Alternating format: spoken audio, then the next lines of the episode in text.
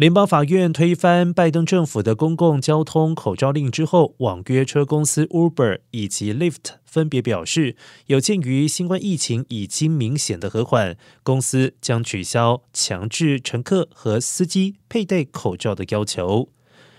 Uber 补充说明，对于染疫风险较高的个人以及病毒传播风险较高的地区，公司仍然建议各方遵循 CDC 的指引，佩戴口罩，而乘客和司机也应该要尊重彼此选择。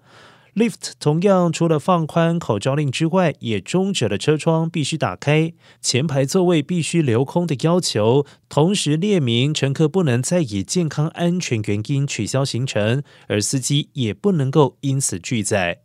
此外，迪士尼乐园也放宽规定，容许完全接种疫苗的游客自行选择。